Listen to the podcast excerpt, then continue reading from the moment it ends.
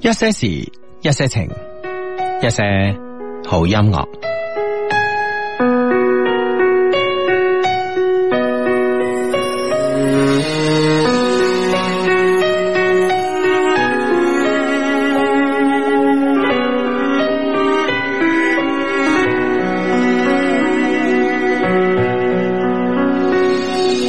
白风筝向谁呢？六月的萤火桥声，寂寞蒲公英，它的旅程终点会在哪里降落呢？听风说，它走了。零下的流星已划过，静止了，旋转木马正预估着失去所有联络。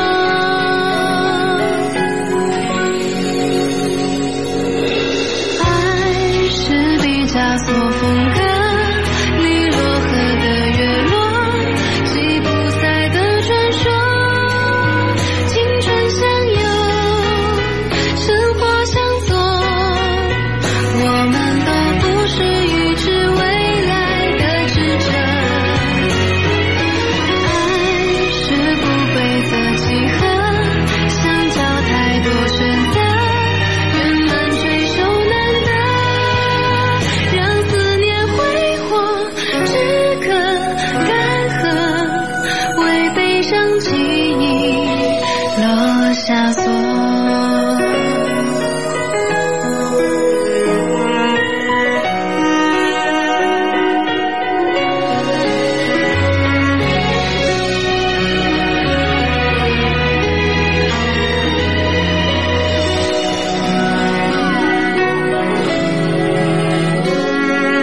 听风说，他走了，零下的流星已划过，静止了，旋转木马终于顾着失去所有联络。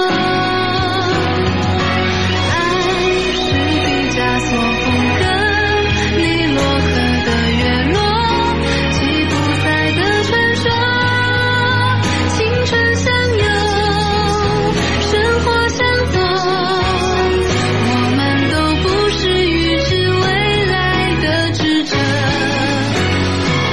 爱是不规则几何，相交太多选择，圆满追求难得，让思念挥霍，止渴干涸，为悲伤记忆落下锁。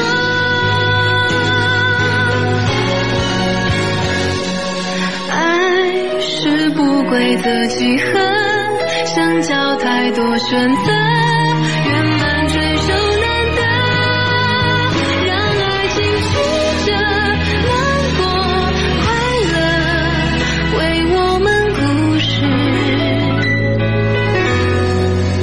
写首歌。結束咗一日嘅工作，坐咗一個小時嘅公交車翻宿舍，覺得幾攰噶啦。落車行緊翻屋企嘅路上，不經意咁樣見到一對高中模樣嘅情侶手牽手咁樣行喺我前邊，頓時覺得自己受到一萬點嘅傷害，來自九零後單身小阿姨嘅感慨。係啊，青春啊！啊，即系 唔系？我覺得即係即係，我覺得好點睛就嗰個小阿姨啊啦，真 係即係呢樣嘢真係冇辦法啊！ 真係即係啊連九零後都唔敢叫小姐姐啊已經係啦，小阿姨 啊，青春啊！啊！啊啊，即係的確嘅，本來咧就係屬於週末咯嚇，咁啊，係真係仲要做一日嘢咁，可能本身心情都唔係太咩，都有啲 down down 地啊。嗯誒，見到一對咁嘅情侶啊啊，喺喺你前邊咁樣啊！ 嚇，我覺得佢感慨點可能唔係咁樣喎。喂點啊點啊點啊我覺得感慨點係當年我咪咁拍拖，結果蹉跎歲月啦 嗱。而家做嘢做到咁辛苦啊嗱！如果當時俾心機讀書又唔同咧，係咪先？ 嗱，我覺得呢樣嘢就佢受咗萬點傷害之後，就自己安慰自己嗰陣咧，就咁諗咁啊！ 唉，系芝加哥嘅 Tommy 仔嚟报道啊，Hugo 哥志仔，麻煩你哋咧同阿蘇仔啊、士巴拿妹妹啊、诶、士爹乸姐啊、Y Y 啊、K 妹啊、Patrick 啊、大牛哥啊，仲有聰仔啊，打個招呼啊！佢哋都係低迷嚟噶，順便恭喜一下大牛哥啦，佢都好快做爸爸啦，願我哋友誼長存。Tommy 仔在此謝過，唔好客氣啊，friend 嚟啊嘛，系嗯啦，咁啊，恭喜大牛哥咁啊！呢、個 friend 話曾經好好嘅閨蜜登記結婚啦，幫我祝福诶，祝佢啦，新婚快樂啦，咁啊，嗯你咧你咧咁啊啊，好快到你咁啊，定係已經結咗婚咧？唔知啊， 嗱，所以我我就唔會講呢啲嘢，即係萬一唔係嘅話，你真係幾幾 hurt 咧，係咪 先？將兩方面都講晒呢呢呢個世界冇對比冇傷害，我同你講，所有嘅傷害嚟自於 對比。唉，所以話你真係啊，你讀咗前面嗰段咪算啦，你啊你咧 咁。唉，智仔 Hugo 仔上啦，上星期咧啱啱結完婚，希望咧 Hugo 仔咧開金口啊，祝我同阿誒嘉維咧今年有個豬寶寶，因為咧都努力咗好耐㗎啦，麻煩 Hugo 開婦科金口啊，求讀誒、呃求讀出阿 Yan 上咁啊，咁啊希望啦，你同阿嘉維吓今年咧有個豬寶寶咁啊，咁啊呢個 friend 話因為雙低咧愛上咗《暖風暖歌》呢首歌咁啊，嗯咁啊呢首歌咧的確係一個比較遲嚟嘅作品啦吓，應該呢首歌咧應該係誒九年前咧誒八年前咧就喺我哋節目裏邊會播出噶啦，但唔知點解咧直到蹉跎到依家吓。嗯係啦，即係遲播出嘅作品咁樣樣啊，係啊暖風暖歌系啊，同埋呢首歌我我嗰日都喺私底下同你講咗啦，係咯係咯係咯 啊我真係估唔到喎你估唔到 咧，係啊係真係啊呢個世界啊，呢 不得了不得了，個世界好多嘢你估唔到咁啊，啊，這個 當然，這個當然。 啊，呢個 friend 話同緊阿叉燒爸爸開車翻屋企啊，今日咧廣州到處塞車，佢話咧你哋讀出咧就翻屋企。煲個飯哦啊，未食飯咧，肚餓 啦，係喎，都九點幾啊，九點半打後啦已經。 啊咁啊啊咁啊嗱聲啦啊食宵夜係啦要趁早啊！因為咧今日咧睇到個誒睇咗嗰個報道啊，就話咧我哋中國人咧原來喺呢個世界上邊咧誒呢個呃誒瞓覺時間最長嘅國家啊，係嘛？係啊，我哋中國人咧平均咧睡眠時間係九個鐘頭啊吓，咁咧誒據呢個誒經濟合作咧誒與發展組織二零一八咧發表一項嘅研究報道稱啦吓，中國人平均睡眠時間有九個小時吓，呢樣嘢咧歸功於咧中國人咧有呢個午睡嘅習慣，啊並且咧中國人咧大概咧晚黑九點鐘咧就誒刷牙洗面上床啦，咁啊嗯啊 哇，咁即係即係瞓得好多啊，瞓得係最多嘅國 家係嘛？係差唔多啦，哇係真係犀利 OK 啊真係犀利九點鐘你做緊啲咩啊？九點 鐘，我梗係喺度學習啦。 嗱，係咪嗱係咪嗱？ 我覺得你九點鐘應該喺床床上咯，未必有咁快、啊，朝頭早，啊，你都冇咁遲。 哇！你好好身體喎，六點幾鐘瞓啊，九點鐘你起床，咁即係即係將個 平均呢個睡眠時間拉長晒啊，唯一係你啊， 唯一係你啊，朝頭早六點鐘上， 你中國如果冇得你，你出咗國之後咧，哇個睡眠時間又可能分分鐘變咗九個半啊，知唔知 啊？真係系，不過咧，其實咧，我都話啦，係咪先？有時咧，即係诶，呃我覺得咧呢啲調查嘅報告咧，你又真係有時咧，就係你唔好信得咁緊要，係咪先啊嗯？最基本係點啦，係咪先？上床同瞓覺有區別噶 嘛，係兩件事嚟係噶仲嘛有。啲誒，即係樣本嘅選擇係咪啊？嗱，係嘛嗯，即係揀 Hugo 同揀阿志又唔同噶嘛，係啊係嘛啲樣本啊即係嘛係嗱我上床就係瞓覺， 你上床就係上 床，你唔好解釋。你上床就係上床，兩件事係兩件事。 上床同瞓覺可以混埋一談咁啦，係咪先？喺地鐵啊嗰啲嘅瞓覺啊，挨喺度咁樣瞓住嗰啲啊。 啊！呢、個 friend 話最型仔嘅 Hugo 同志仔，求下你哋開金口啊！祝我朱寶寶啊關小姐咧，聽日可以順利咧通過呢個科目二外考車牌，呢、個佢第三次考啦咁 樣。我都叫佢啊，着咗今年過年啦，喺 Love Q 買嘅金珠 T 去考場。嗯唔該唔該，佢過咗咧，我就有好嘢食啦咁樣啊。哇順便咧買，到時咧買翻支啲新世界賀一賀咁啊。好好好嗯啊！咁你識叫佢咁樣着件金珠 T 咧，冇問題噶啦。 應該得㗎，係啦限量版嘛，大佬係咪先啊啊？第三次係嘛？ 得㗎啦，咪過啦第事不過三啊嘛，就係啦係咪先吓嗯？都已經俾晒面呢個呢個呢個考官啦係咪先？三 顧茅廬啦，已經 啊系你就唔俾我講係試下咁啊！ 試下啦，真係啊！ 唉 Hugo 播歌定律啊，點樣咧？呢個係定律係點咧？我都唔知啊。Hugo 好啊，我係一個新低迷啊。今年咧相親對象咧係你哋十幾年嘅老低迷啊。啊，今日佢啊呢個女仔啊上火感冒唔舒服，又抗拒食藥喎。嗱、你哋嘅說話咧，佢係最聽噶啦。麻煩你哋咧話俾佢知，好好照顧好自己，記得食藥啊。佢叫阿青啊，打個招呼啊。咁啊，阿青嗱聲食藥啦吓。係啦，咁啊食藥好似快啲好翻咁啊，有人咧好掛住你吓，係啊，係咪想佢喂 咧？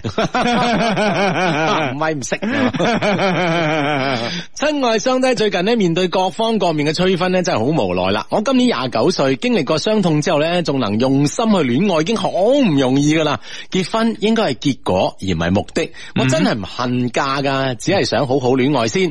合適嘅人咧，總會咧順其自然咁樣一齊走到最後。咁樣啱唔啱咧？啱一定啱啦，哦啱啊啊！你就好好清醒嘅，但係可能喺周邊嘅親戚朋友咧，嗯哼喺度喺搏命催谷你係嘛，廿九歲女咁係嘛，係咯，結婚啦咁啊，嗯咁其實咧，的確咧，其實結婚咧同戀愛咧，理論上嚟講咧，真係兩件事嚟嘅，真係吓，嗯係咯，咁啊啊，，即係你心目當中諗得咁清晰咧，係冇問題嘅吓，你有你嘅堅持啦，啱嘅。嗯。冇錯啦，但係咧，即係話你要同樣咧揾一個咧就係、誒同你有同樣諗法嘅人咁啊啊一齊咁，我覺得咧先至會有呢個幸福嘅咁啊，嗯因為咧你諗下你廿九歲啦，咁誒、我唔知你接唔接受呢個姊弟戀啦吓，咁、如果你係唔接受姊弟戀嘅話咧，咁誒、通常咧你個男朋友會比你大一兩歲啊，甚至乎更加多，嗯咁呢個情況之下咧啊少不免咧，如卅幾歲人咧可能咧真係即係真係為咗結婚而拍拖嘅。啊，即係佢可能相對而言吓，就有啲急咁嘅話，嗯係啊呢方面咧就睇下點樣，你哋兩個默契翻先得啊。嗯哼，係咯，咁啊，十五年嘅老 friend 報道啦，出差常州，後日咧坐飛機翻屋企啊，感覺咧依家坐飛機有啲恐懼啊，祝福一齊平安啦，咁啊，咁啊唔使誒咁遲騰嘅，咁啊，嗯咁啊，咁啊已經咧呢個 mix 咧已經係全球已經禁飛晒啦，咁啊，嗯咁咧而家咧就坐等呢個調查報告啦，咁啊，咁誒呢個關鍵呢個黑盒咧係拎咗去法國嘅，誒誒。哎啊吓，咁嗯啊，即係咁，但係道理上，你覺得會即係出啲更加不利嘅意見咩？嗱，我覺得係咁樣噶吓，嗯哼咁咧、就係誒呢個而家咧，其實咧件事咧就變得有啲微妙啦吓。當然呢、個誒、呃美國嘅 FAA 咧吓，咁佢係希望咧呢個黑盒咧係拎去美國嘅，嗯啊拎去美國嘅，然之後咧同保安公司一齊啦咁啊。啊咁但係保安公司佢本身咧作為呢個飛機嘅製造商咧，佢啊理論上嚟講佢要避嫌噶嘛，啊係咪先？係啦，啊咁啊，係即啦係唔會就顯得唔公平啊嘛。系啦，冇錯啦，就係诶啊唔鼻炎嘅話就係即係感冒啊，感冒鼻炎。咁咧就所以咧呢個咧應該係拎去第三方機構嘅。咁理論上嚟講咧，法國咧係一個比較诶适合嘅第三方機構。但係咧點解話佢適合咧？因為咧法國嘅飛機工業咧好發達，咁所以咧佢作為呢個調查方咧，其實大家係對佢有公信力噶嘛，係咪先？咁你唔你唔會話呢個呢個係一個即係從來冇接觸過呢個飛機工業嘅國家去做噶嘛，係咪先吓？啊，咁啊，即係相對而言有公信力，公信力啦，啊係啊，啊，咁你拎佢剛果金咁樣點得啊？係咪先？ 唔啱噶 嘛，雖然非洲大家比非洲大家比較近啊，咁咧就呢個法國，但係咧啊法國呢樣嘢咧，又令到去法國咧呢樣嘢咧，令到咧波音公司咧係有啲唔開心。嗯，係啦啊，因為嗰邊即係歐洲有空客啊。係啦，冇錯，Airbus 係啦，咁啊，實呢樣嘢，喂，會唔會即係出啲結論咧，會成日有啲偏差咧，咁係嘛？嗯哼啊，咁啊啊，各執一詞喎，會唔會？係啊，咁咧诶，誒但係咧呢樣嘢咧就係誒又又冇聲出。嗯係咪先？又冇聲出，啊但係咧嗱，而家咧就睇呢個法國嘅呢、個呢、個呢、個態度啦吓。嗯其哼實咧誒、某種程度上，你話誒呢個法國嘅呢、個呢、個呢、個佢誒、為主嘅呢個調查委員會，佢會做一啲好不利於波音嘅呢個結論，砌波音生豬肉。咁我又覺得唔會嘅，畢竟咧係係有我哋抱住一個尊重生命嘅呢個角度嚟嗯嗯睇呢件事噶嘛，係咪先吓？冇錯啊，咁誒會唔會放佢一馬咧？咁呢樣嘢我覺得當然亦亦都唔會啦，唔應該係嘛啊，亦都唔會啦。但係咧就話。如果空中巴士係通過，即係如果啊，即係誒揣測空中巴士咧，如果係通過呢件事嚟呢個咧徹底咧誒、呃即係如果呢件事咧，即係波音即係誒係設計嘅唔合理，嗯咁、哼波音咧可以誒、呃、據而家嘅財經人士分析咧，波音要破產八次。哎，哦，啊啊吓，哇，應該咧，因為因為呢個機型係佢最暢銷機型之一嚟嘅，系啊，係啊嗯因因為個賠償咧係涉及到四方面嘅。第一樣嘢咧就係買咗飛機嘅。呢啲航空公司係你要俾賠償人哋，嗯哼係咪先？啊，我第全部唔飛啦，係咪先係啦，，第二啊，唔係我買咗你個有質量有問題嘅貨啊嘛，嗯啊呢樣嘢好啦，我買咗翻嚟，我又冇得飛，係咪先？又掉喺度，咁我又要诶焗住咧，要調其他嘅飛機嚟飛，啊就另一筆費用啊係，另外一筆嘅費用啦。咁啊，嗯好，第三筆嘅費用咧就係話，诶咁啊出咗事嘅呢個诶家屬嗯係咪先？啊？呢個家屬佢當然啊啦，當然要索賠啦，系啦，呢、個索償咧，呢、個呢、個个诶、呃理所當然嘅一件事啊嘛。嗯哼而第四樣嘢咧就係話已經訂購咗嗰啲嗯哼，啊，已經訂購咗嗰啲咧，咁、啊我係你點樣賠翻俾我？嗯哼係咪先？係啊，因為啊咧，即係除咗退即係退款之外吓，你有好多嘅延遲啊，等等吓，係啊令到我整個計劃啊，公司係啊等等安排啊，航線啊，吓啊，都好多嘅阻 滯。因為一間航空公司嘅發展咧，其實好睇重於咧呢個飛機嘅數量噶嗯嘛。咁、我預計咧三年之後，因為飛機咧唔係話你去四 S 店攞部啊，下下個禮即係拜一掟就有咁啊 下個星下個星期啊嚟上個牌嗰度揸嘅，唔係咁樣要啊！基本上咧要有一個十八個月以上嘅一個周期嘅、啊以嗯年為單位啦係啊係啊，呢個係最快吓，有現貨嘅啊！呢、個所謂有現貨，咦？點解 Hugo 你話飛機會有現貨嘅？咁啊，問我就得啦吓，咁啊呢方面咧真係叻啊！ 係嘛？不過 有有人咁樣自己讚自己嘅咩？ 啊！呢方面我真係叻 啊！ 咁樣有咁嘅語句，啊啊 阿志，阿志嗱，呢個咧就睇語境啊，阿志，係咪先？睇個對睇個對話環境嘅，阿志哦嗱，如果呢件事咧，你呢本來呢句说話應該你講 嘅，咁我已經打晒眼色、單晒眼啦，咁你都唔講嗱，其實啱啱我應該講到嗰度啦，飛機有現貨嘅咩？喺呢個時候，呢個時候你就應該接一句，要接啊啦係哇！你咁你都知 啊？ 你真係迫於無奈， 臨時爆肚啊嘅嗰句話。 你明唔明白？呢啲係呢個你你真係焗住我自己講嘅，雖然我講出嚟都好沾沾自喜，毫無唔好意思 嘅。嗱，因為係咁嘅，因為咧事實上咧係會有一啲航空公司咧係訂咗啲飛機。訂咗啲飛機之後咧，咁啊交訂啦，咁啊，咁啊交訂之後咧，其實咧就話喺哎差唔多到收貨嘅時候咧，佢因為公司咧可能嘅財政問題啊，或者其他嘅問題啦，佢唔要，嗯啊 啊，即係佢係臨時睇下訂嗰種啊。系啦，冇錯，飛機都係塔頂噶，咁所以咧就話，诶、可能咧就會有一啲咧就會比較快攞到嘅。嗯哼，係啦，咁啊，睇下即係你好唔好彩啦。如果想買嗰啲係嘛，係啦，冇錯啦，咁所以咧訂飛機呢啲，喂，我已經我已經俾咗訂喎，四年之後你俾部飛機我，哇，四年之後你仲你仲問我索償，梗係啦，因為如果我唔買你嗰啲，我可能咧買呢個三二零啊等等噶嘛，嗯係咪先？係啦，啊咁我起碼即係诶，即系四年呢個時間咧，可以咧就準時咁收到飛機，咁我所有嘅航線啊、航班安係啊排咧，都可以按照我本身公司既有嘅計劃係咧啊向前行嘅。啊，系啊而。家咩都要變，系啊，有咁幾所以大呢損失所以咧呢呢呢几样嘢加埋咧，就波音要破產八次啊嘛，啊哇哈，係啊，係啦，咁所以啦，其實咧，诶，某種程度上咧，呢、個調查，呢、個黑盒，呢、個調查咧，分分鐘咧就係可以令呢個波音公司生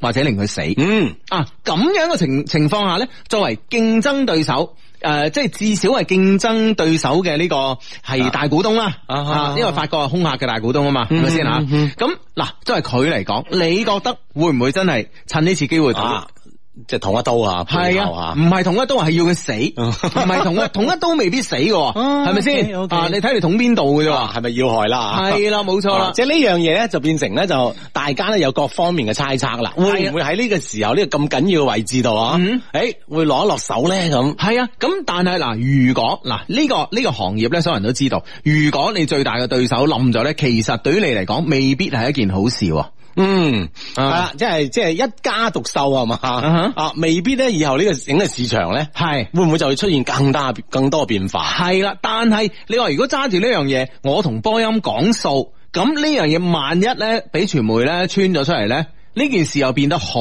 肉酸、嗯，啊啊哈！即係法國咧再冇公信力，係啦，所以呢樣嘢咧真係好難做啊！係啦，啊，雖然呢樣嘢咧，法國法國人咧係樂於做，但係咧有時咧又即係好似我哋啲 job 咁樣，有時接咗翻嚟咧先覺得咧左右為難。啊哈，系啦，當然啦，即係之前之上嘅所有咧，我哋可能會唔會係诶，就係各方各面嘅猜測啦，吓咁啊，靜等呢個結果，都希望係好公正咁樣吓，作出一個即係以後安全係最重要啊嘛，係嘛，即係你話同一個即係呃點啊配配合得唔默契嘅人做節目真係好辛苦。啊咩叫呢啲都係猜測嘅啫啊！咁呢啲咪真係猜測咩？你又估你你應該你應該咁講嘅啊啊，Hugo，我覺得你咧呢個推測嗱， 推測同猜測又唔同嘅啊，猜測咧就係誒就係咧，即係即係呢呢呢個咧腦洞大開亂咁諗嘅啊啊推測咧就有根有據㗎嘛，係嘛有根有據係嘛咪先啊一步一步嚟㗎嘛，啊呢個呢個所謂叫做推啊嘛，啊係咪先 OK，OK 你應該話誒 Hugo 呢個推測咧啊，我覺得都有啲道 理，嗱咁幾好嘅係咪 先，但係會唔會係咁樣咧？你跟住再接後邊嗰啲，你嘅人真係，唉咁先係咁先係叫有默契啊嘛，唉真係，嚟嚟嚟即係講好嘅就有默契係唔嘛？係，即係你 嗱，真係咁樣，真係咁樣咁樣齋講好咧，不如拉你入嗰個跨跨群啦，係咪先？啊我肯定冇資格嘅， 穿不了，穿 不了。係咪先？我哋冇咁低裝噶嘛，我哋係咪先？嗱，你試下今晚嗱，我咧就就係、今晚我我就呃即係即係。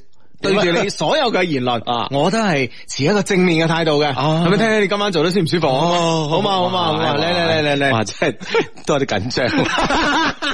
緊張就證明你呢個人務實 咯，係咪先？啱嘅，啱嘅，啱嘅。 對，你覺得都係對嘅。係啊，係咪先？嗱，你慢慢你又覺得自己講嘅咩都係對噶啦，係咪 先？包括你隔離嘅我，受咗你影響之後，你係咪一講嘢即係幾鬼有邏輯咧？係咪？ 絕對係啦，係啊，梗係啦，梗係啦 特。別讚讚我嗰段啊。唔係㗎，呢啲發自內心㗎。你一下字繼續講 嘢，你係啦，咁啊，啱先開心咧開心不得了啊！啱先話喺閨蜜結婚嗰個，我話誒你咧咁啊，佢又復翻我哋啊啊，佢話我仲喺不停嘅相親當中啊，希望咧快啲遇到生命當中的他咁啊嗯，係啦，好快遇到啊，祝福你先咁啊，係冇錯啊，祝福你咁啊！呢個 friend 話芝芝雅琪嘅微博咧自拍啦，快啲過去睇下咁 樣。咁雅琪作為一個咁出名嘅節目主持人，係咁肯肯定要自拍噶啦，係嘛？ 肯定知啦係咪先？你總得露臉乜咯？ 但係咧，我覺得咧，有啲人雖然咧佢唔露面，即係好似你咁啊，啊哈但唔代表咧啊佢嘅容顏唔英俊。啊，當然啦，係嘛佢嘅身材唔偉啊 哦岸，係咪先？只不過即係話你每一個人，你對於你誒，你對於自己嘅形象啊，用邊種嘅方式嚟存在呢個公眾嘅啊呢個展現㗎係啦，哦呢個展現嘅方式嘅唔同嘅啫，啊哈係咪先？你係展現喺大家嘅呢個誒誒夢想裏邊，喂哎呀！嗯哼啊，想見你發夢啦。啊 入 夢。嗱，呢個 friend 從呢個角度去演繹你嘅自信啊，係咁喂，智叔啊，Hugo 自從做咗外父之後咧，好自信 啊，都係有時間節點嗯噶啦。佢可能係即係前兩期先聽啦， 誒之前嗰啲佢唔知啦，係啊，得閒我我希望你得閒咧聽翻回回聽翻我哋之前嗰十十十五六年嘅呢個節目嘅呢、個啊呢、個重播啊，係你嘛就知道誒、其實我係一個點樣嘅人係啊，啊，佢係一一個好專一、好執着嘅人嚟嘅，係啊一路都咁噶。謙信得嚟又帶點自 信。所以所以呢個叫相信， 請你相信我。係呢、個 friend 話 Hugo，以你專業嘅眼誒嘅嘅眼光啊，網球眼光，你點樣分析誒聽朝啦四點啊第三十九次嘅費納決，你睇好邊個啊咁啊？其實咧誒呢、個 moment 咧，其實今晚咧我係輕輕咧有啲咧睇好費天王嘅都係係嘛？嗯啊哈！誒，費天王係咪之之前嘅比賽係誒係咪澳網係嘛？係啊好早出咗局噶喎。係啊啊哈咁啊，點解你呢次睇翻佢好嗯喂咧？因為咧，诶、上個禮拜咧喺嗰個诶、呃迪拜嘅呢個公開賽嗯啊，迪拜公開賽，迪拜公開賽咧好似係诶五百噶，好似係 ATP 五百嘅一個賽事啦，咁啊，嗯咁啊，費天王咧就攞到佢诶攞到佢呢個職業生涯裏邊嘅第一百個 ATP 冠軍。哦啊哈哦一百咁樣啊。第一百個咁樣吓哦，咁咧所以咧就誒，而且咧狀態咧我睇咗下啦，狀態都非常之好咁啊。咁誒、呃相反嚟講咧，Nado 咧而家慢慢咧就係、即係佢佢嗰種用體能嘅打法啊。嗯啊，誒、其實誒、呃有時咧，隨住呢個年紀嘅增長啦，咁我可能咧輕輕咧啊，我有少少嘅保留啦，咁啊，啱嘛嗯啊，所以睇到費天王啊，係嘛？但係我覺得咧，誒、呢兩位誒、最頂尖嘅呢個球手咧，應該咧就係會誒、為我哋奉獻一場咧好精彩嘅比賽嘅。啊，係啦 以，官方發言人啊， 啊咁啊就係啦，咁啊真係想睇嘅話，咁啊凌晨係嘛，啊吓凌晨咁啊嗯四點，哎呀咁啊係啦，咁啊有興趣嘅 friend 都可以啊排身嗯睇一睇啊，係係係。嗯啊，Hello，兩位好啊！之前喺 Q 摩咧買咗個袋啊，女裝手袋咧叫阿 May 個款啊，點知咧有啲啲問題，反季俾呢個客服姐姐之後咧，二話不說就換咗個新袋俾我，唔係其他嘢，就係啊誒睇住客服咧就值一萬分讚啊，咁啊哦就抵讚一萬分啊吓，多謝你多謝你，因為我哋自己做得唔好啊嘛，所以呢樣嘢咧我哋係應該咁樣做嘅吓，嗯嗯，啊，佢主要就係睇咗客服姐啊姐， 我哋明白嘅， 我哋咩都好優秀啊，放心 啊，啊人同埋物都優秀啊噶唉，Hugo 哥，我準備瞓覺啦，預祝我 咧聽日喂嘅嗱喂哦即係都過咗九 點都過咗九點啦，就嚟十點啦。預祝我聽朝啊，青羽馬拉松咧能夠咧呢個诶 PB 目標半馬一三五啦。啊，上次咧陽光馬拉松咧臨尾啊，你哋讀出咗，我就 PB 啦咁啊，幫我讀出啦，我係車雨潛啊，U 一零八二，OK，咁啊，如果聽日咧嗯都有诶、呃朋友去跑呢個青馬嘅話咧，就留意呢個 number 啦，U 一零八二吓，係嘛？喺旁邊幫佢加油啦，咁啊，嗯係啊，可以破你 PB 啊，系啊，差唔多即係衝線嗰時第二個國旗啊，懶難嘅。 留翻啲下次再放啊！唔好咁。 啊！呢個 friend 話第一次咧上 Love Q 買嘢買支香水啊，咁啊，當诶又話女仔嘢打五指車咁樣啊啊，唔係咩？都係啊，應該都係啊都係啊。佢話當我收到貨嘅時候，係第一次覺得離雙低咁近，嗯春心蕩漾。哦，呢四個字用得好啊。好啊，好啊真係 啊！你呢支香水緊要啊！好，我中意你哋用啲咁嘅成語啊，真係啊，幾好聽啊！ 系咁啊！呢個 friend 咧就話：哎呀，落班啦，終於去聽節目啦。咁啊係啦，咁啊落班之後咧，有咩咧比聽我哋節目更加開心嘅事咧？咁啊，如果有咧就係重温我哋節目吓。咁诶呢個 friend 咧就話瞓喺诶醫院嘅病床上邊咧，聽住兩位嘅節目啊，冇嘢啊嘛你吓，希望咧一切都會好起身吓。嗯嗯 啊！我個衰仔啊，依家唔肯瞓覺，扭計要我帶佢去坐滑梯啊，就嘈醒我個女啊，好煩啊，唔知點算咁啊！哇，咁 樣啊嘅。即係咁咁夜去坐滑梯喎，呢個都 都都考起老豆啊！系咪當時诶、呃即係同爸爸有啲遺傳啊？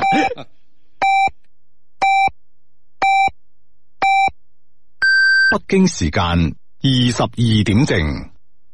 係啦，繼續翻埋我哋節目啊！一些事，一些情啊！逢星期六及星期日晚呢九點半打後咧，都會準時出現喺珠江經濟廣播電台嘅。當然啦，啊而家咧好多嘅收聽軟件啦，都可以聽到我哋嘅一些事、一些情嘅節目啦，包括呢個粵聽啦，啊，包括咧好多好多啦，包括咧我哋一些事、一些情嘅微信嘅訂閱號啦，微信嘅小程序啦，都可以咧喺節目期間咧同時咧收聽我哋一些事、一些情嘅節目嘅。咁啊，咁啊，微信搜索一些事、一些情咁啊，就可以搜索到我哋一些事、一些情嘅呢個官方嘅呢個微信訂閱號咧，咁啊，可以不單止喺度聽啦，而且咧可以咧邊聽咧邊發留言俾我哋嘅吓。系啦，咁我哋都可以啊喺微博啊、微信上面咧睇到你哋嘅留言，咁啊同大家一齊傾偈嘅嗯吓。好似呢個 friend 話齋啦，佢係子叔啊，子叔啊，再過兩個鐘咧就係我女朋友生日啦。頭先咧我啊哋一齊提前切咗蛋糕，幫我同佢講聲生日快樂啊，唔該晒。誒 Ring 姐感激遇到你，雖然以後咧我哋會困難重重，但係咧冇嘢可以阻止到我哋喺埋一齊嘅，我會陪你到天荒地老咁啊！咦，係啦，嗯啊生日快樂咁啊，一齊 係嘛？生日快樂！咁啊，有啲咩困難講出嚟，等我哋幫你研究下。係啦，或者我哋 friend 啊，誒一齊幫幫手啊！系咯，系咯，系咯，吓。嗯，好咁啊！诶、呢、個 friend 咧就話诶，亲、愛相低，今日咧週末咧帶女女玩得好開心，希望咧人人都可以每日咧都開開心心咁啊！好咁啊，呢、個咧都係我哋全世界嘅呢個期望嚟㗎，我哋每一個人都開開心心啊！嗯啊，呢、個 friend 咧就係咁講啊，呢、個 friend 咧就話诶、你等等啊，唰一聲過咗吓。嗯哼，啊呢、個 friend 話：，子叔晚上好啊，我中意咗一個女仔有兩年幾嘅時間啦。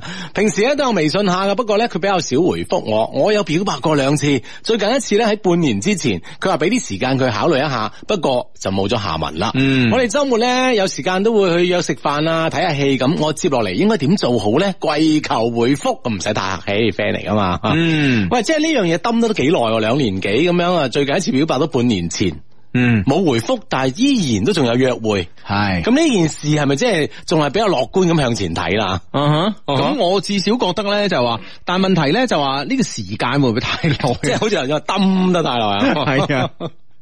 即系我唔想要咁長情咯，坦白講，啊咩都考驗過啦吓，咁耐 啊，係咯係咯係咯， 咁但系如果你再逼得太緊，女生又係冇下文嘅話，就係呢件事真唔知點辦嘅喎。啊。係啊啊，，嗱，我覺得咧就話，如果俾着我咧吓，即係我雖然咧，我覺得咧，其實咧，诶、有時戀愛嘢咧，诶、控制嗰個節奏啊，火候好緊要啦。但係問題咧就話，即係咁樣抌落去都唔係辦法嘅。嗯，啊哈啊，總係有個結論先係嘛。 系啊，即系唔系话有结论，咁我情愿你系你，我情愿我对你咧就咩都讲到清楚咗，你自己走咗去算啦。咁呢件事都叫做了咗啦。啊哈！啊，女生唔走啊，為咗 啊表白，哎，我話等我考慮下，咁咪又唔復你啦。諗兩年 你，你奥数啊！我而家俾度，你要你諗兩年 咁。唉，真 係。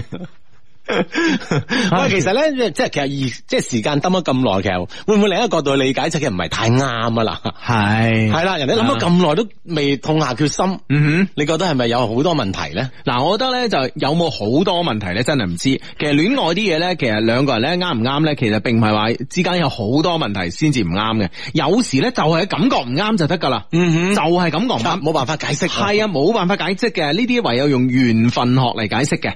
你明唔明白？真係冇辦法解釋嘅，係嘛？就係、即係我都我我我都身邊有啲 friend 都同我講話，Hugo 嗱，嗰個女仔咧咩都好啦，咩條件都好啦，硬係咧我就覺得唔知同佢咧就係好陌生啊，有一種距離感、啊。包括有女仔都係㗎，哇！明知你男仔咧家境又好啦，工誒、呃工作又好啦，各方面都好優秀啦，硬係咧就唔知點解咧就係、同佢拍拖啊，即係同佢拖手仔啊，同佢親熱啲咧，哎呀，覺得覺得好怪啊！嗯啊，即係呢個就係所謂嘅感覺啦。係啊嘛呢種感覺可能咧就自己都解釋唔到，旁邊咧就旁人咧更加冇辦法解 釋。系啊，咁呢個時候咧，其實咧，诶、我覺得啱啱我哋嘅 friend 咧抽身離離開咧，反而係一個好嘅方法咯。嗯哼嚇咁啊，離開下，咁睇個女仔咧，會唔會自己內心咧突然間多咗一份嘅失落感？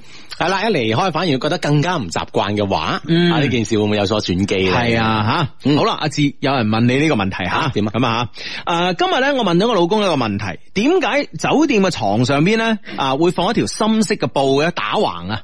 啊，啊咁好多酒店都有啦，即係喺床尾嗰位诶、啊。呃即系诶、誒大概床系诶、誒三分之二啦吓，或者或者或者系诶、誒四分之一啊啦，床尾计上吓嗯啊咁啊，咁咧放一条深色嘅布咧，我老公话佢唔知道啊，咁咧我就嚟问诶、誒叫我嚟问佢偶像 Hugo 啊，呢条布系做啊咩？喂，问我喂大佬，你系住酒店嘅員我好姐嚟噶嘛問你喎？喂，你啊你啊，OK，OK，你你答下啦，嗱，不過我按按我按我嘅理解咧吓，嗯，係即係诶系可以即係先放你腳上去先嘅。哦啊，係啊係啊，哦。係即係比比如即係你一去到酒店，唔係話即刻咧去。張床好大 啊，好舒服啊，嘭一聲咁樣跳上去，即係你跟住咧 你啊對鞋都未除，唔一定鞋未除啦，即係反正你就未梳洗先嘅。係啊，嗰個係好似係放個腳嘅位咁。即係你你係你係一搭上個床度，即係搭上個枕頭度啦啊，但係只诶鞋都未除嘅時候，個鞋啱啱喺個位， 啱啱嗰個位，啊啊或者物體個位咁啊啊，即係會唔會係咁咧？咁樣啊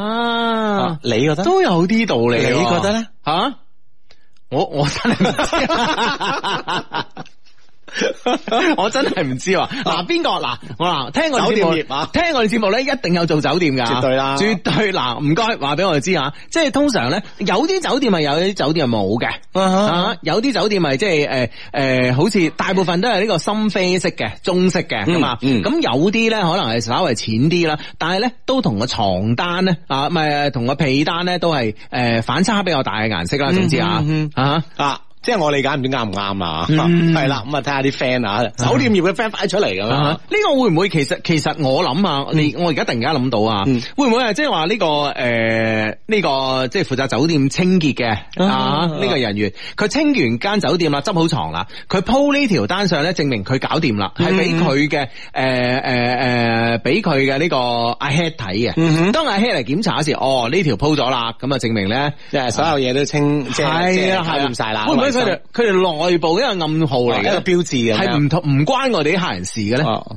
係嘛？他人睇到都覺得哦 係啊，啱啱執過咁啊， 即係執好房啦，搞好清潔啦，咁啊， 唔會唔會都有道理，我覺係得嘛係嘛，係啦係嗱，啦，我哋歡迎咧所有酒店業啦嘅從業 誒從業人員啦，同埋咧有啲啦，好似阿志一樣啦，咁中意住酒店嘅人咧吓，話俾我哋聽，嗰條長奶奶嘅嘢啊咧，咩意思？係做乜嘢用嘅係咧？啦係啊啦，會唔會有另外啲作用咧？咁啊，大家唔知啊。 係係 係啊，啊！呢個 friend 話失戀第二十四日啊，呀，嗯，同堅持咗兩年幾異地戀嘅女朋友去完巴厘島翻嚟就分手啦。哦回歸一個人嘅日子好失落咁樣。嗯，嗯咁去到一個吓咁靚嘅地方吓，係都冇辦法將呢件事咧可以誒，即係挽回翻嚟咩咁啊？嗱，我覺得又未必話即係去一個誒咁、好啊咁靚嘅地方去挽回嘅，有時咧一個呢、個作為一個 happy ending 啦吓，嗯哼係啦係啦啊 goodbye love 啦。啊，只能夠咁啦吓，係啊結果已經出咗嚟啊嘛。係啊，咁啊，去完呢個地方都有個美好嘅回憶啊，嗯哼都幾好啊啊有個。ending 喺嗰個位啊吓。係咯係咯吓，而且即係熟門熟路啦，下次帶新女朋友知道去邊啦，係咪先啊 吓？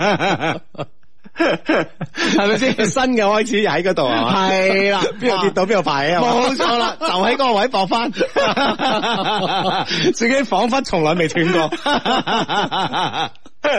無縫鏈接啊，呢啲叫啊好啊嗱，係咪咁樣諗就開心翻咧？係啦係啦係啦吓，好快好快好快有新嘅啊係嘛？嗯啊 系咁啊！啊呢呢、個 friend 咧就話不能夠實時主持節目啦。咁啊，今日喺燕志剛睇完波之後咧，就係飛咗去番禺食久仰大名嘅大哥餐廳啊。漏奶話漏到我咧，聽日早餐都食唔到啦。驚喜之下咧，發現呢度好多靚女，下次再嚟咁啊。係嘛 OK 啊即係下次就連去燕之江踢波都唔去啦，直接嗰度 啊直。接喺度打 趸啊！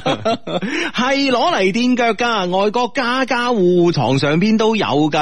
哦嗱，Kelly 咧同我哋講啦，啊哈嗯哼係啦，我哋聽多啲綜合意見先啊。系系系，呢個咧就係叫床旗啊，係裝飾或者咧避免咧诶呃整邋遢嘅诶整邋遢啲床品嘅，可以放嘢喺上邊。嗯，系，即係咧嗰啲幫你開诶，诶開床好似嗰個嘢拎走咗啊。拎走嘅。係啦，但係咧诶有啲歡迎水果，诶歡迎水果好似唔係擺嗰度啊，是但啦，諗唔到咩啊。啊，其實 有有時喺床嘅前邊有張凳嘅，嗰度都放嘢嘅。啊啊有啲床前面咪有張好似凳咁嘅嘢嘅，係咯，床尾凳啊嘛，係啊啦，哦，嗯嗰嗰度個位都放嘢。哦，可能一入嚟，床哦尾凳嘅用處，係點 咧？你都唔敢好冇電 啊！我唔係咁用嘅。哦，但係頭 先啊即係每人有唔同嘅用途 啦。冇錯冇錯個 friend 講都有啲道理喎，行李啱啱入到去吓，哼誒一放會唔會就係啱啱嗰個位？但係有好多地方放行李嘅，事實上唔係放行李，佢話咧，譬如話擺啲嘢上去，咁咧就譬如話你個手袋，不手袋有定擺，是但啦，總之 總之就有嚿嘢啦，係啦係啦係啦。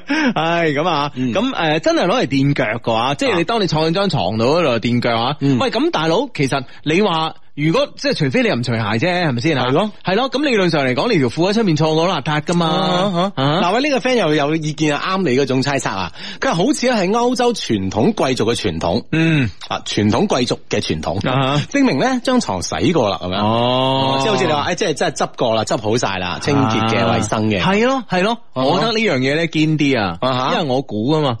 嘛。你推測嘅，係你唔係估嘅，係啊，唔係猜測，啊唔係嘅你係真係推測嘅。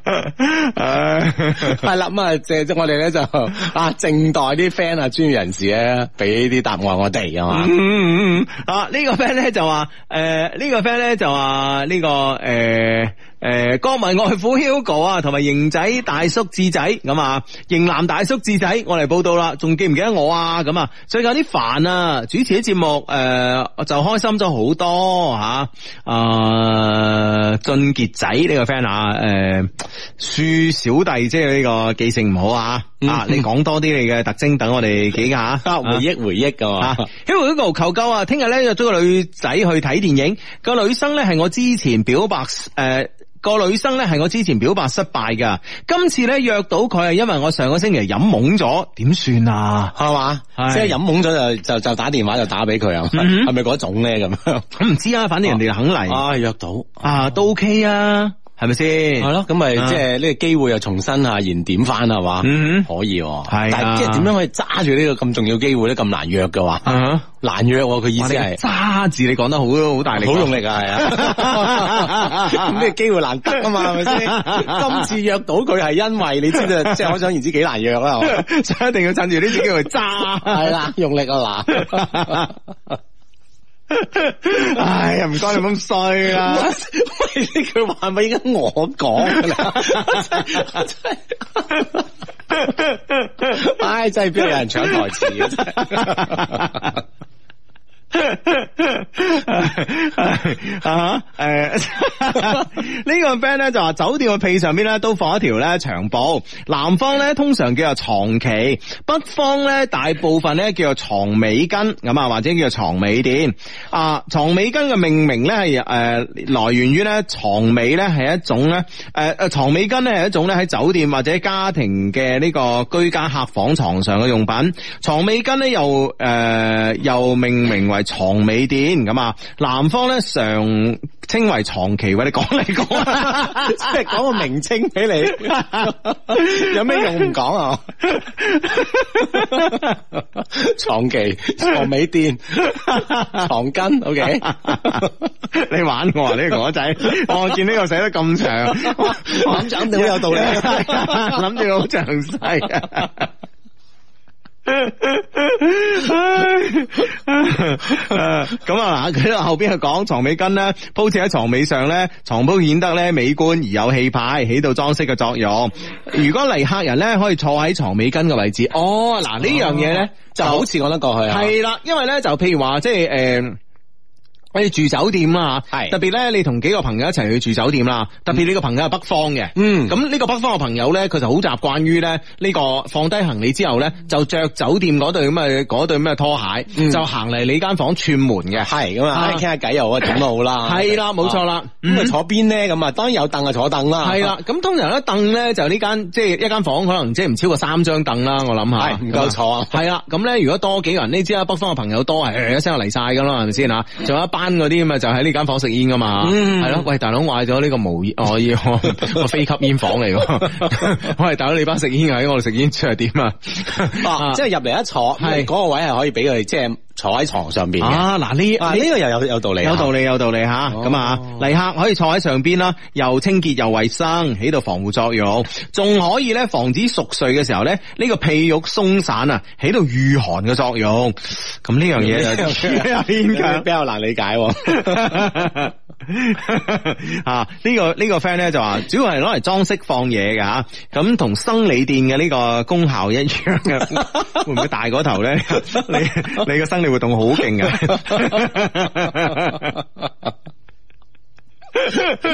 你嘅生理構造真係好唔同啊！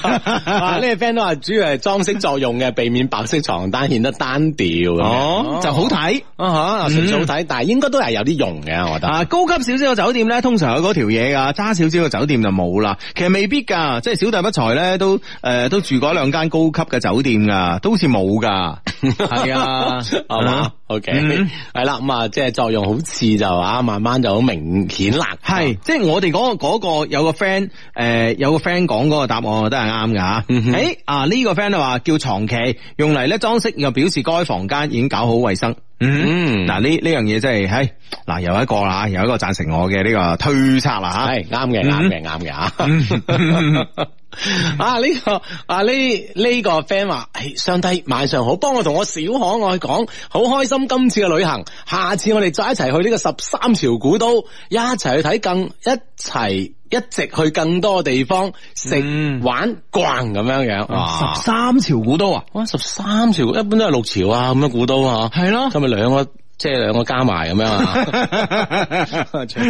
嗱，我哋去我哋一個人去咗六朝古都，兩個人 嚟，係啊， 咁啊都係十二啫。係啊，係啊哇，十三朝古都去邊度啊？唔知係咪真係兩個城市啊啦？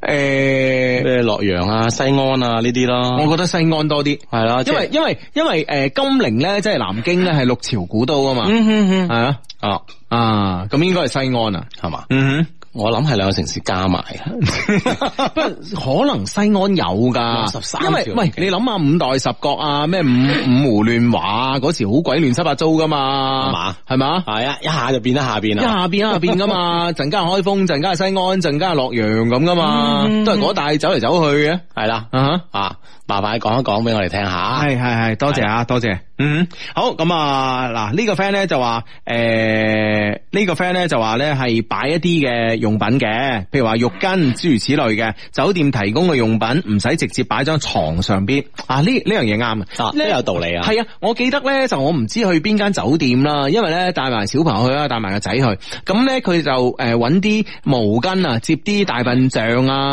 啊接啲放喺咧床度咁啊係啦係啦，放喺個托盤度，嗰個托盤度好似就係放喺嗰個位啊嘅，或者咩天鵝啊咁啊，係係係係，哦哦係啊，咁樣樣。係啊，嗯啊，反而咧就令到诶放嘢好啦，坐又好啦吓，唔好直接接觸到張床單咁樣。嗯嗯嗯啊喂如果講衛生係嘛，啊呢個 friend 話啱啱百度西安，你睇下，你睇下我啲推測乜。西安都係我提出嚟噶，係嘛？ 你睇下你，喂，志仔啊，今日诶、呃今年咧我過生日咧就廿五歲啦，因為咧前段感情受到傷害，一直咧唔敢開始新嘅感情，可能亦都係一直覺得佢咧先係最啱我嘅，但係我哋咧唔可能喺埋一齊啦，即係平時睇到對方嘅朋友圈啦，快一年啦，而家身邊咧有條件唔錯嘅男生，但係又講唔上中意喎，亦都唔反感，嗯屋企、人咧都覺得佢幾好嘅，唔知道應唔應該開始一段新嘅感情咧咁。嗱，我覺得係咁樣吓，其實咧，诶、你身邊有個男生咁啊，條件又好啦吓，啊你又唔中意又唔反感，咁其實如果你同佢開始嘅話咧，你係佔盡天時地利人和嘅。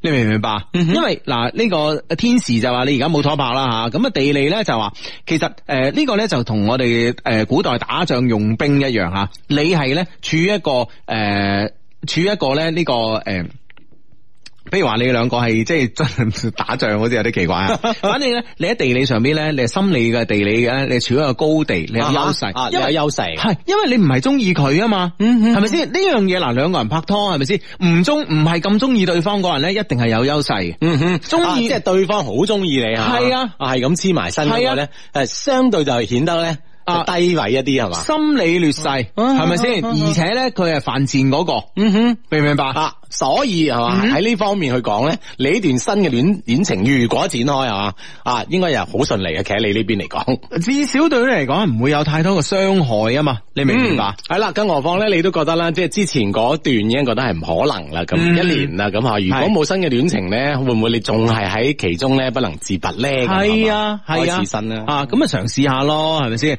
啊，就算你話唔唔話誒，唔係話一下子去到呢個拍拖嘅呢個交往嘅深度啊，都可以話多一個比較好嘅深入交往嘅呢個男男朋友或者男性朋友啊，嗯都幾好啊。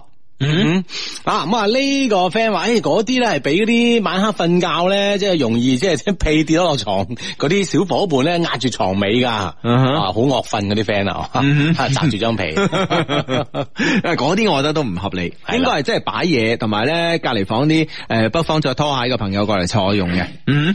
好呢、個呢、個咧就係呃西安嗱，同我哋科普一下，西安十三朝建 都，洛陽九朝古都，嗯南京六朝，六朝北京五朝。哦嗯一下子今晚學到咁多嘢我哋啊啊，多謝頭先個 friend，係啊哇喂呢個 friend 同我哋報料啊，係 佢老楊今日去咗睇特斯拉啊，佢啊膨脹啦。 老楊，老楊。嗯， 啊，有點飄啊，有點飄。好耐冇見佢啊！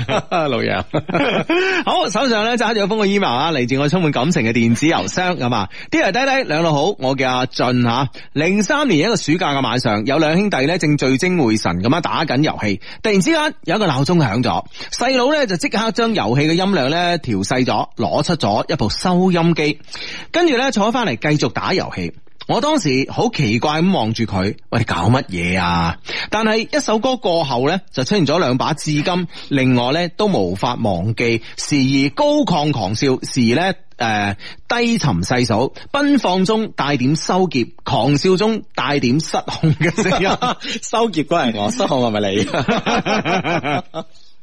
哇！呢、個呢就係我夢寐以求嘅天籟之音啊！哇，真係啊！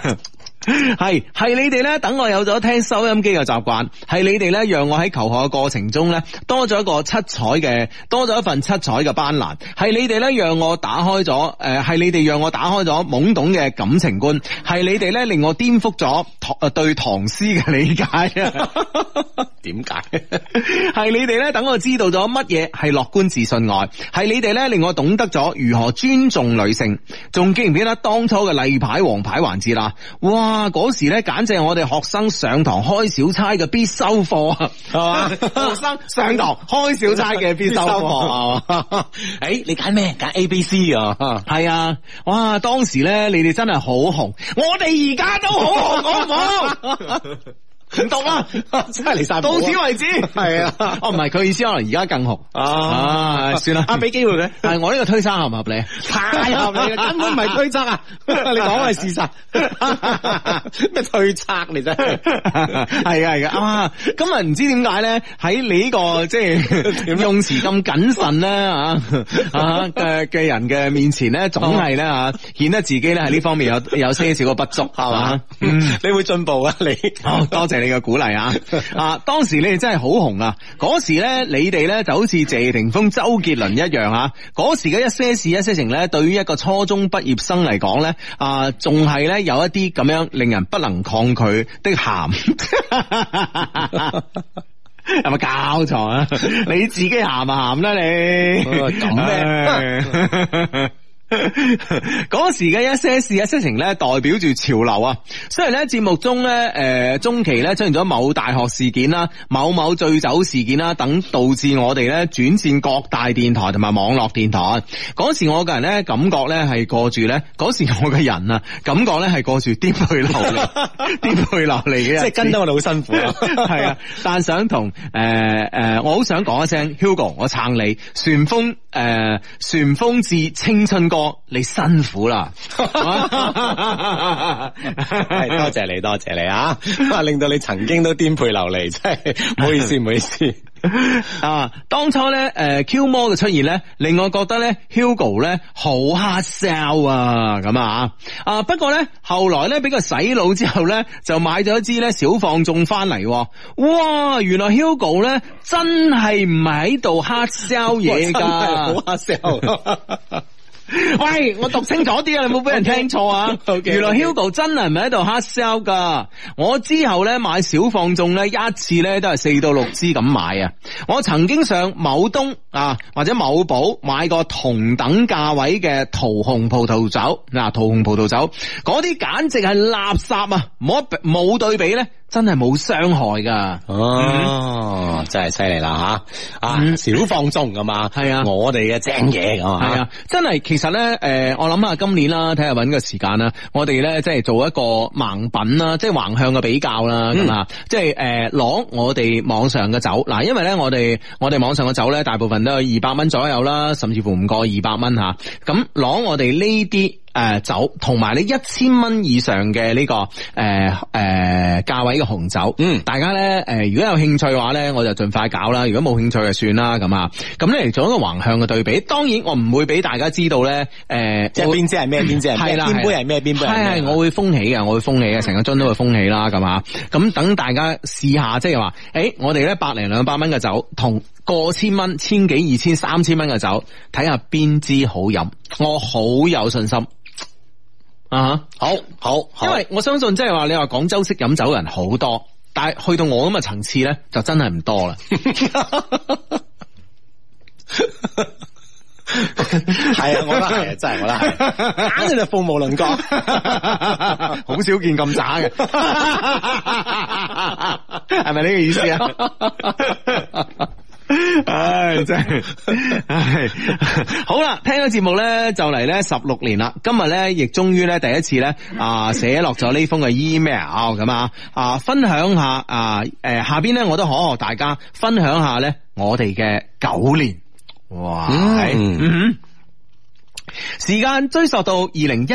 二哦，二零一零年嘅五一黃金周嗰日咧，我哋一年一次嘅小學同學聚會，地點咧係海珠廣場嘅某會，咁啊堂會嘅堂會啦，嗯嗯嗯係咯，即係阿表姐夫間 公司，就就係咯，係啦，海珠廣場啊，嗯。系啦，咁啊，海珠廣場堂诶呃堂會嗰日咧，一如既往度咧，诶一如既 一如既往地啊，啊，我哋咧幾個好兄弟咧，三五成群咧，早早咧就到咗诶呢個聚會嘅地點啦，唱住經常唱嘅歌啦，啊，對住咧經常對嘅人啦，吹住經常吹嘅水啊，好無聊咁樣喺度咧捱時間。突然之間，一位咧好耐唔見嘅同學咧，帶住佢個妹咧，就行入咗呢個聚會嘅房間。嗯作為多年嘅單身鋼鐵直男，用狼一般嘅眼光咧，掃射住呢位同學嘅妹妹。哇！佢就係女主角阿 B 啊！唉，阿 B 嗰日着住一條長長嘅裙，大大嘅眼睛，長長嘅秀髮，仲有嗰個清純。北京時間二十二點三十分，好啦，繼續翻翻我哋節目啊！哇，呢、個女仔咧，總之嚟講咧就啊好即係突然間出現喺。一即係以前都好悶嘅局當中，嗯我當然啦，係班 friend 啊，自己喺度吹慣水啊，係冇錯啦誒啊新人出現，哇！嗰日咧着咗條長長嘅裙啦，大大眼睛啦，長長嘅秀髮啦，仲有嗰兩個清純可愛嘅齊劉海，哇！係深深咁吸引咗我目光啊！頓時，我覺得咧，今次我招突啦啊！我就話你咪就係阿 B 咯，你記唔記得我啊？當時咧，呢、個阿 B 妹妹咧，好淡淡咁回應，記得你就係嗰個好跳眉嘅，誒、好調皮嘅蠟筆小新啊嘛。我當時一陣無語，不過好彩阿 B 咧對我仲係有印象嘅。嗯，小學生時嘅我咧，讀書成績咧唔好，經常咧俾老師留堂，仲要咧喺學校平台咧，诶、偷偷咧掟石仔落去阿 B 屋企咁啊，因為阿 B 屋企咧就喺學校嘅旁邊。而家回想起身咧，仲係好想念啊！嗰時我點解冇發現咧阿 B 會咁靚嘅咧吓？睇嚟咧，我嗰時仲係太單純啦，我哋小學啫嘛 你。啊諗多咗啊你， 喂，小學生咧，特別小學嘅男生咧，我覺得真係唔知咩女仔靚，咩女仔唔靚。係啦，未啊未到呢個年齡吓，系啊，冇得住就好似你咁嗰時覺得嗰時覺得咩啊？讀書好就啊，係讀書好嘅就係靚，啊就係咁樣樣 嘅。啊其實人咧，其實個心理需求都係都係互補嘅啊吓。可能你讀書唔 叻，所以你哇，就好羨慕佢哋啊， 係啊哇好仰慕啊， 好靚啊咁。係作為一個多年嘅一些事一些情嘅腦殘粉，當然啦，要識得把握時機，避免俾其他狼一樣嘅同學呃走我單純可愛嘅 B 啦。嗯，所以咧，我就用咗 Hugo 嘅诶嘅三招，第一招霸住。我記得咧，Hugo 同阿 Hugo 嫂咧都喺 KTV 認識噶。 哇，正即刻用啊，係嘛？ 我深信 Hugo 都係用咗呢一招啊，將阿嫂咧霸咗翻屋企噶。然後咧，我就膽粗粗咁樣坐咗佢身邊，並且咧一連點咗幾首合唱歌。二嗯 零一零年嘅合唱歌係 咩？真係都唔記得，啊唔知，太耐 啦。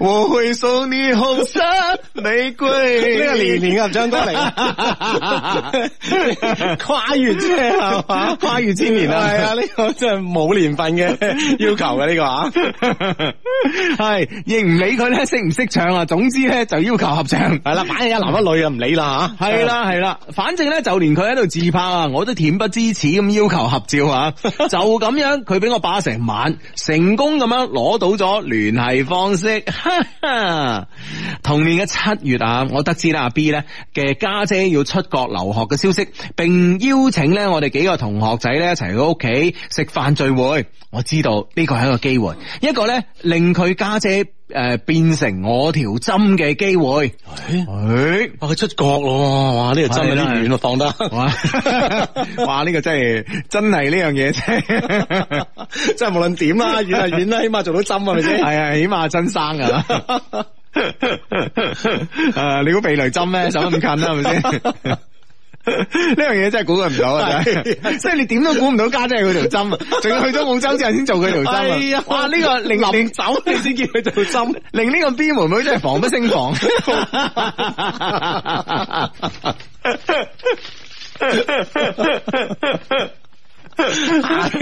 哇！真係呢啲針緊要啊！ 唉，真系犀利哇！真系真系犀利，有呢个咁嘅谂法， 果然異於常人啊！ 嗰晚啊，我哋精心挑選咗，買咗一份咧禮物俾佢家姐嚟賄賂佢。Hugo 講過，禮多人不怪，有啲時候咧小禮物咧係好重要嘅。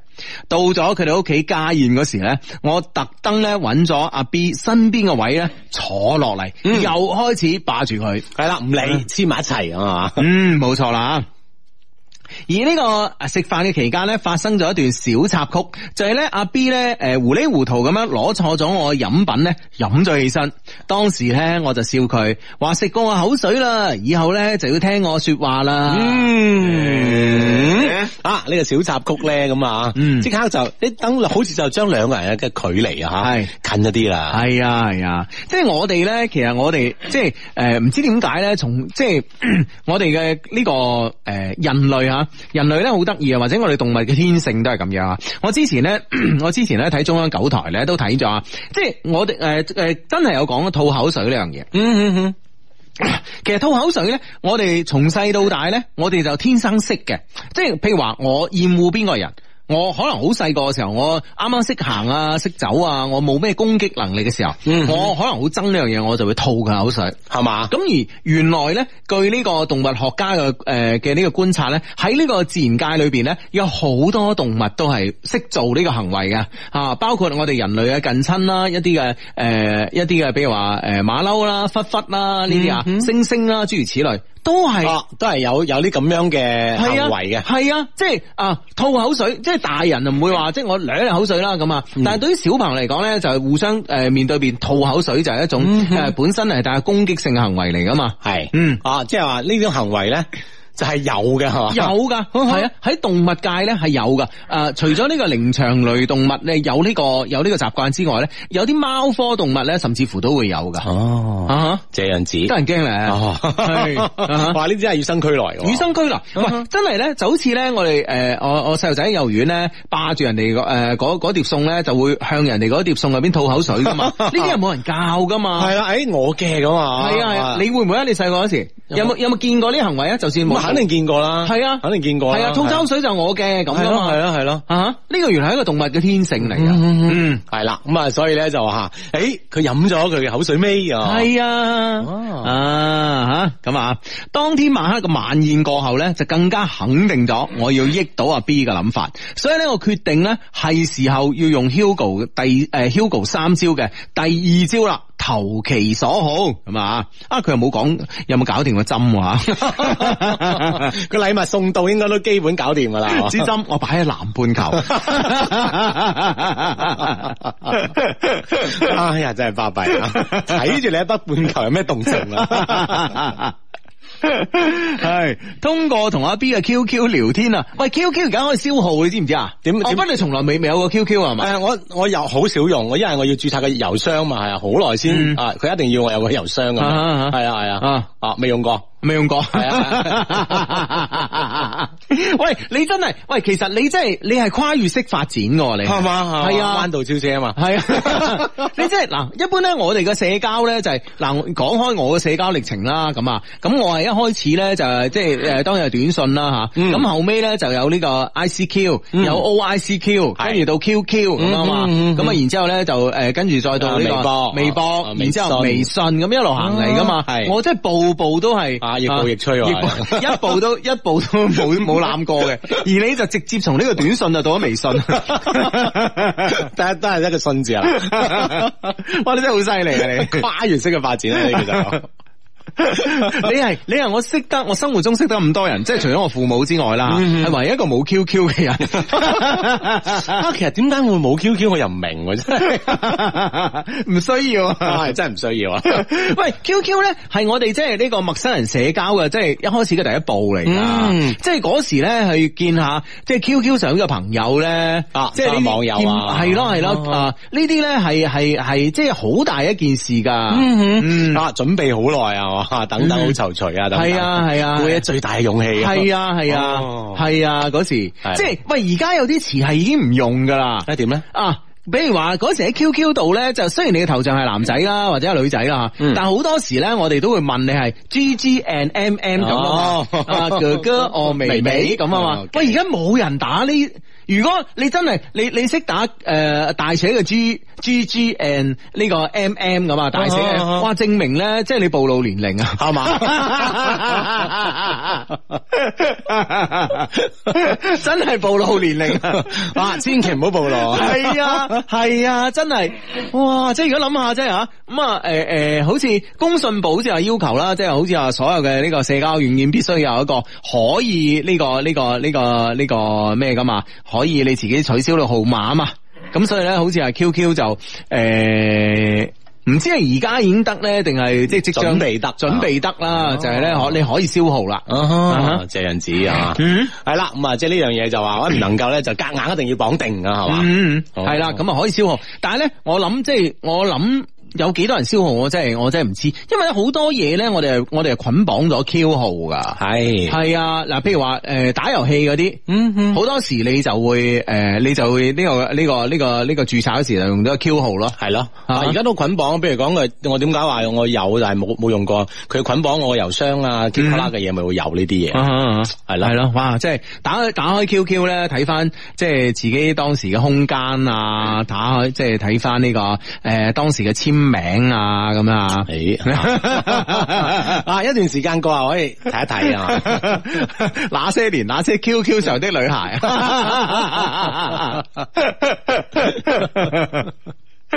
啊，咁啊，呢呢個 friend 係嘛，就可以更加堅定啦，係嘛，嗯啊投其所好，點樣投其所好系咁啊！通過咧同阿 Bill 嘅 Q 诶，同阿 B 嘅呢個 QQ 聊天中得知啦，阿 B 咧係中意打羽毛球同埋攝影嘅，我就即刻咧組織咗幾個打球咧不怎麼樣嘅朋友咧一齊打球。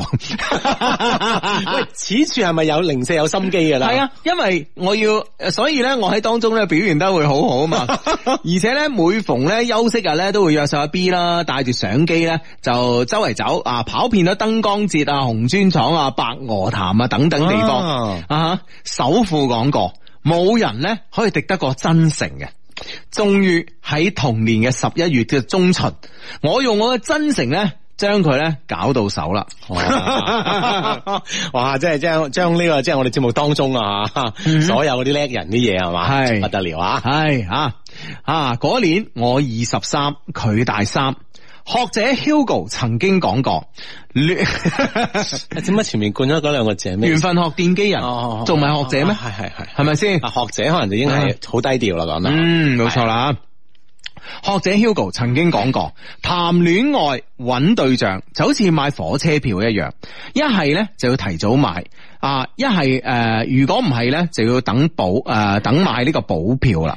阿 B 咧就係咁樣，冇踏足過社會呢個大染缸，就咁樣即係提早買咗啦，俾佢啊， 就咁樣俾我私有化咗啦。戀愛中情侶嘅時間咧，總係過得飛快。確定咗關係之後咧，我哋兩個一齊咧甜蜜誒、呃甜蜜地咧就開始過住日子啦。二零一一年嘅元旦，我哋去咗佢一直想去嘅鼓浪嶼。我利用咗菲林膠卷啊、做咗一個小禮物俾佢。哇！仲要買菲林膠卷喎、啊，即係因為佢平時中意攝影嘛，嗬，嗯都係可能因為呢個原因啊。系啦，作为佢製作咗回憶相冊。一三年，都出嚟社會工作嘅我哋呢，通過勤勞智慧嘅雙手，買下咗我哋嘅第一部車，第一套屬於我哋嘅小兩房。二零一四年嘅冬天，我哋喺陽光嘅喺陽光沙灘上面散步。二零一五年嘅泰國皇帝島喺我哋诶喺我哋咧去潛水嘅途中，小摩托爬山嘅時候咧反咗車。你嘅腳吓，哇！呢、個呢、個時候已經唔係同我講嘢，已經直接直接同阿 B 講嘢。 跳過咗你啊！ 啊啊你嘅腳同我嘅手咧都受咗啲小傷。嗰一刻，我哋彼此都不顧自己嘅受傷情況，第一時間咧就係關心對方。你嘅眼裏邊咧只有我，我嘅眼裏邊咧亦只有你。二零一六年，你陪我去咗台灣玩，我一直咧啊、台灣玩咗，我一直好想玩嘅滑翔傘。喺肯定沿海嘅路上，我開住小摩托，車住你，吹住海風，唱住楊誒楊千嬅嘅《飛女正傳》。同年，我哋買咗第二套屋同埋第二架車。同年嘅五月，我哋喺中山嘅摩天輪上邊，我攞住鮮花同埋鑽戒，單膝跪下，向你許下咗一生嘅諾言。你喊住應承咗，並且咧啊，一齊憧憬住我哋未來嘅婚姻。哇！係啦，每一年每一年嘅點點滴滴啦，都記錄住啦，佢哋一個吓相愛嘅過程咁樣吓，咁啊睇住佢生活啦，一路一路咧向前行啊嘛，兩個人感情咧又不斷遞增咁樣吓，嗯哇，好日子近了啊！ 嗯，係嘛？但係人生咧，總有高山低谷啊！我誒、呃我希望咧，二零一七年咧，已經係我哋最艱難嘅年份啦。勤勞而聰明嘅你咧，喺呢一年咧開始創業，創業所帶嚟嘅壓力咧，房貸、車貸、新屋嘅裝修等等等等壓力接踵而嚟，最終我哋將結婚嘅諗法咧，只能夠擺埋一邊。二零一七年感覺大家咧都有一種喘不過氣嚟嘅感覺，萬幸係通過我哋嘅理解同埋包容，堅定咁樣走過咗二零一七。二零一八年嘅五月，我哋喺雙方家長嘅同意下，喺荔灣區民政局攞上咗小紅本，你正式俾我合法化啦。從此阿 B 多咗一個稱呼，老婆。嗯，哇，真係啊！ 恭喜恭喜恭喜恭喜！嗯哼，由於我同太太都係低迷，所以呢，下邊呢，我想請婦女之友嘅 Hugo 幫我用最磁性迷人嘅聲音，如果可以嘅話呢，用遇見做背景音樂就完美啦。好，嗯，而家幫你揾。係啦，咁嗯啊，的確啦，咁啊，即係我相信咧，每一對戀人都一樣吓，一路走來咧都唔係太容易咁啊。嗯當然咁啊，有有更多嘅係開心噶嘛，但係咁啊，到修成正果嗬，哎呀，攞埋正添咁樣。係，啦，而且咧，即係誒，呃二零一七年咧就經歷咗一個咧，其實咧都好唔平凡嘅一年啦。咁啊、嗯但係問題咧就話有時咧就係、誒、我哋嘅愛咧，一定要經過呢啲誒困難重重嘅時期咧，先至咧尤顯珍貴嘅吓。嗯嗯好啦，咁啊，揾到呢個背誒、背景音樂啦吓，誒、我諗咧喺擺酒嘅當天咧，俾一個小驚喜俾佢啦，麻煩 Hugo 幫我讀出。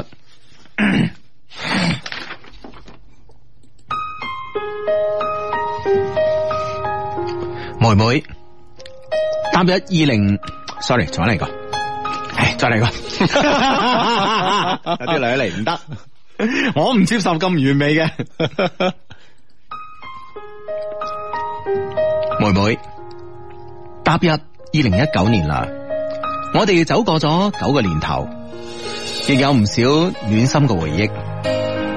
我哋嘅婚禮喺三月份舉行，婚禮嘅當天，或者我會有啲小緊張，或許我做嘅仲唔夠完美，或許听见已經將你攰到半死，的离开，但係我想同你話，连我希望你能夠感受到我真真切切嘅嗰一份責任，嗰一份承諾，嗰一種稱呼，都係我最真心嘅話語。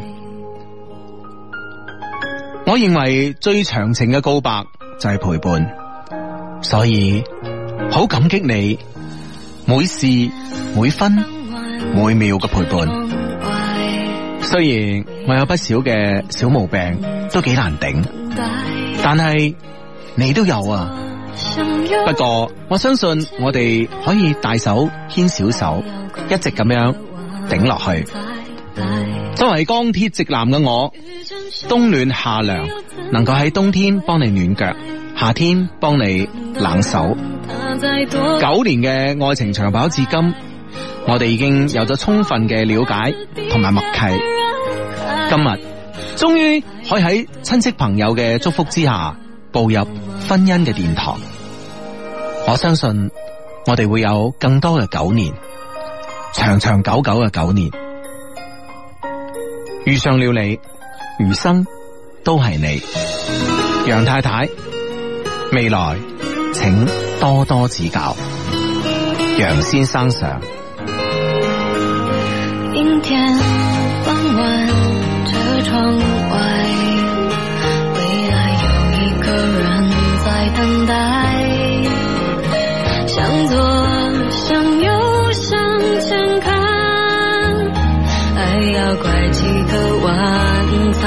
来。我遇见谁会有怎样的对白？我等的人他在多远的未来？我听见风来自地铁和人海，我排着队拿着爱的号码牌。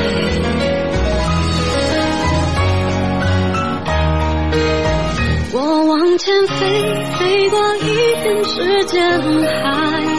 我们也曾在爱情里受伤害。我看着路，梦的入口有点窄。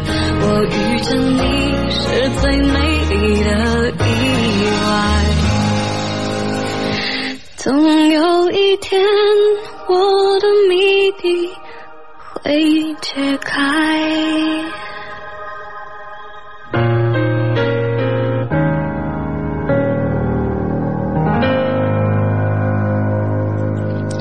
呢位朋友話：恭喜楊太先生好暖。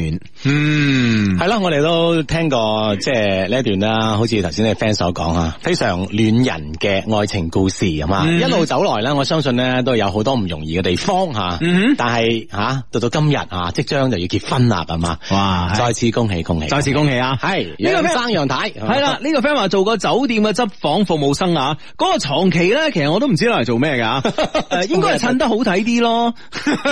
反正你叫我做咩，我做咩啦咁， 都啱 嘅。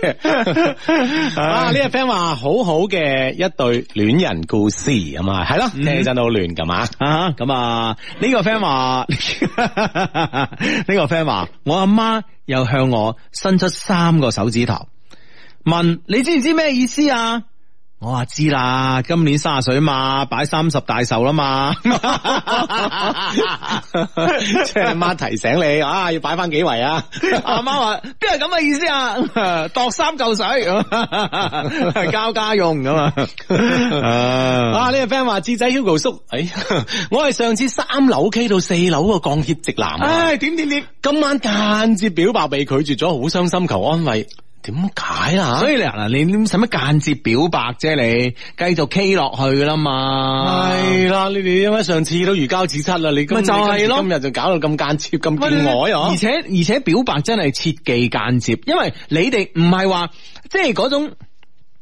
你哋唔係話嗰種 puppy love 嗰種咧，即係嗰啲咧，啱啱大家都係初戀啊，誒、即係話緊張到手都唔知擺邊度啊，嗯嗰啲啊嘛，你哋已一啊經掂手指彈開嗰啲嗬，即係話掂都唔敢掂啊，一掂嗯有酥麻感啊，知唔知 啊？啊即係係嗰你你哋唔係嗰種啊嘛，你哋你哋咧已經曾經雙方進入過誒、呃身體噶啦嘛，即係條脷啦吓，嗯咁、樣咁所以你你唔需要點樣再間接表白，你知唔知啊？就禮就喺噶啦，係啊，係啊，啊，你明白搞未到人哋唔知點適應你好啊！系啊，即系你点啊？呢條哥仔，你冇嘢啊嘛？你而家同我即係啊表白，喂表白唔該，你講清楚啲啊，仲咁間接，係咪傻噶？咁啊係咪先？嗯即係而家你明唔明白？女仔其實好多女仔嘅情商咧，可能通過我呢個節目啦，因為我呢個節目係一個女性化嘅節目啊，咁所以咧就得以诶、呃一定程度上嘅大幅度提升啦。 啊，咁所以好多嘢咧，其實真係大家唔使咁知整啊，嗯特別喺而家呢個世界，喂大佬咩年代啦，已經係咪先？係啦，咁啊就特別咧，好多對於好多男生嚟講吓，你更加啦要直接啲咁吓。系啊，即系吓，直接咧就唔，其實直接嗱，直接咧唔代表粗魯，嗯啊，直接咧唔代表咧輕佻啊，而係咧好有誠意咁樣直接咯，係咪係啦，先？好有誠意咁表達啊啊自己嘅心聲啊，系，同埋咧，有呃時咧，诶，你要你要因應對象嘅，你知唔知啊？譬如話呢個女仔，佢係诶中意睇偶像劇嘅，佢係佢系行嗰個 style 嘅。你明唔明白？咁所以佢係中意着長裙啊，着 Converse 嘅，嗰即係嗰啲 style 嗰啲咧。咁你肯定要浪漫啲啦，用個方法係咪先？咁但係如果一誒、如果呢個女仔啊本身你好似你上次話齋啦，三樓 K 到上四樓啦咁樣，啊佢本身可能咧就唔係嗰種 style 嘅女仔啦。咁你其實要跟佢嘅 style 去噶嘛。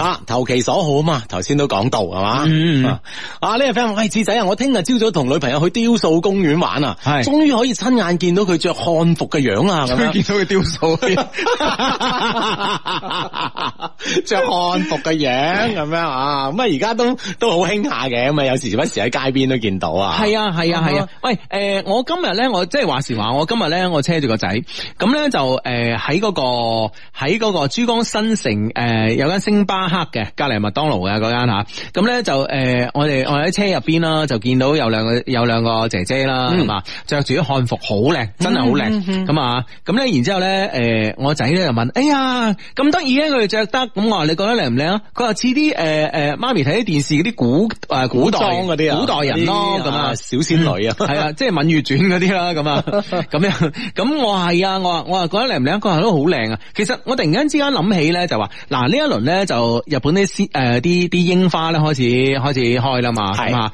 咁咧其實好多人去誒、呃日本賞櫻咧，特別係女仔，佢好中意咧就租一套和服啊，咁樣影下嗯係相啦啊，影相啊，係啊，其實我覺得即係如果我哋中國咧可以誒、呃恢復翻呢個傳統啊，即係啊即係推行一下係嘛。嗱，即係呢、個呢、個漢服咧，就係一個禮服嚟嘅，中式禮服嘅吓。啊嗯因為其實旗袍而家好多人覺得旗袍係呢、個誒比較中式嘅禮服啊。咁、我其實我誒、呃我覺得有兩點我唔係太同意㗎。第一咧，旗袍咧係清朝嘅滿清嘅呢個服飾嚟嘅吓。咁誒喺某種程度誒誒、呃，當然我哋全國而家呃誒五十六個民族啦嚇咁啊大誒、呃一個大家庭啊。但係咧喺當時嗰個歷史環境嚟嚟講咧，係滿清咧屬於外族嘅。啊，咁呢個咧其實咧就係、而且咧即係我哋睇翻啦，滿清嘅歷史其實佢唔係特別長啊嘛，啊，咁而呢個漢服咧係我哋中原誒、呃我哋中原文化一個代表嚟噶，即係上下五千年嘅文化積累啊，咁我所以咧，我覺得咧就話誒、呃其實我覺得漢服咧就更加適合於即係話作為我哋一個禮服啦，咁啊，呢、個呢、個第一，第二咧就係、一個誒、呃第二係呢個問題更加嚴峻嚇，第二咧就話其實你如果身材唔好咧，你着旗袍咧係自暴其短嘅。係咪 都幾考人嘅？